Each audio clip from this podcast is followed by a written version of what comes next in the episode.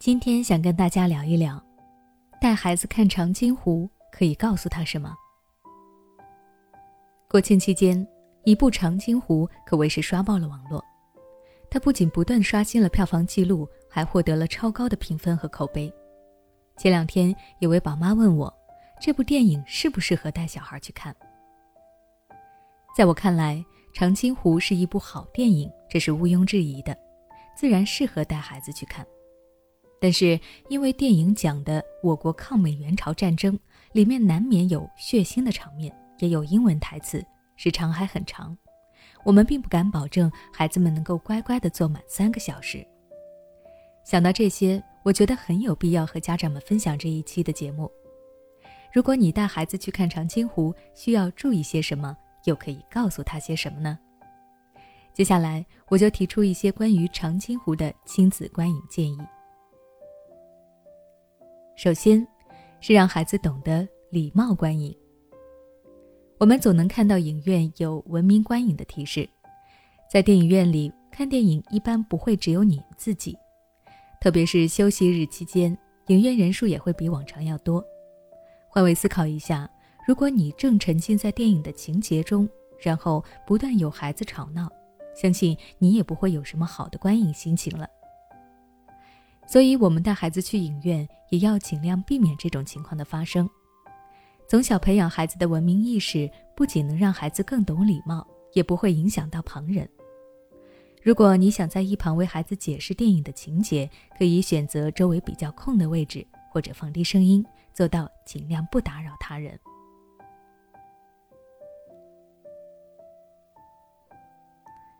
其次，可以借此让孩子更好的了解我国的历史，学习国家文化。了解国家历史一直是我们中国人民需要去做的。家长如果带孩子去看这部电影的话，就正好可以利用这个机会给孩子好好讲一讲中国抗美援朝这段历史，特别是长津湖战役。这个战役在我们的学习课本里也没有具体讲过，这部电影正好可以是一个合适的学习机会。家长也可以提前做好功课，才能够更清楚的给孩子科普。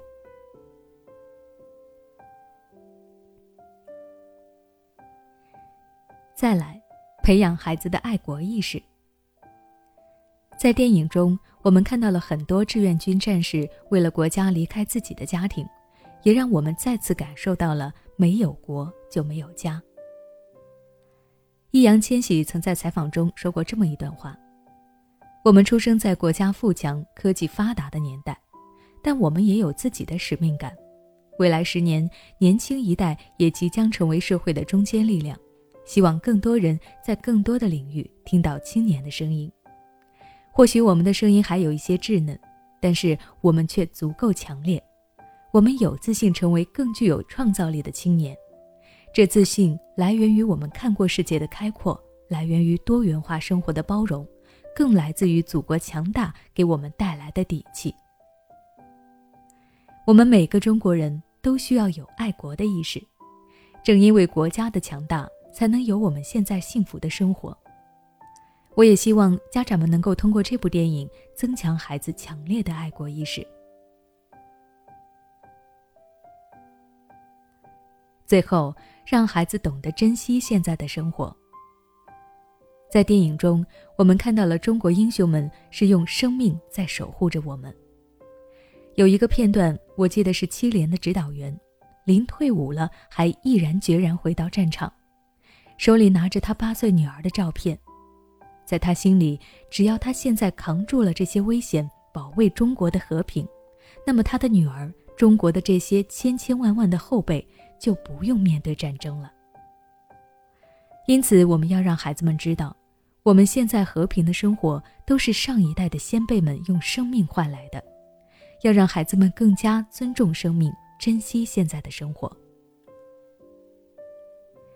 另外，家长们也需要知道，这部影片还是会有一些血腥的场面。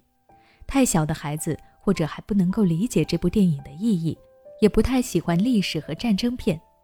如果是太小的孩子，我们可以以后再陪孩子一起看，一起学习。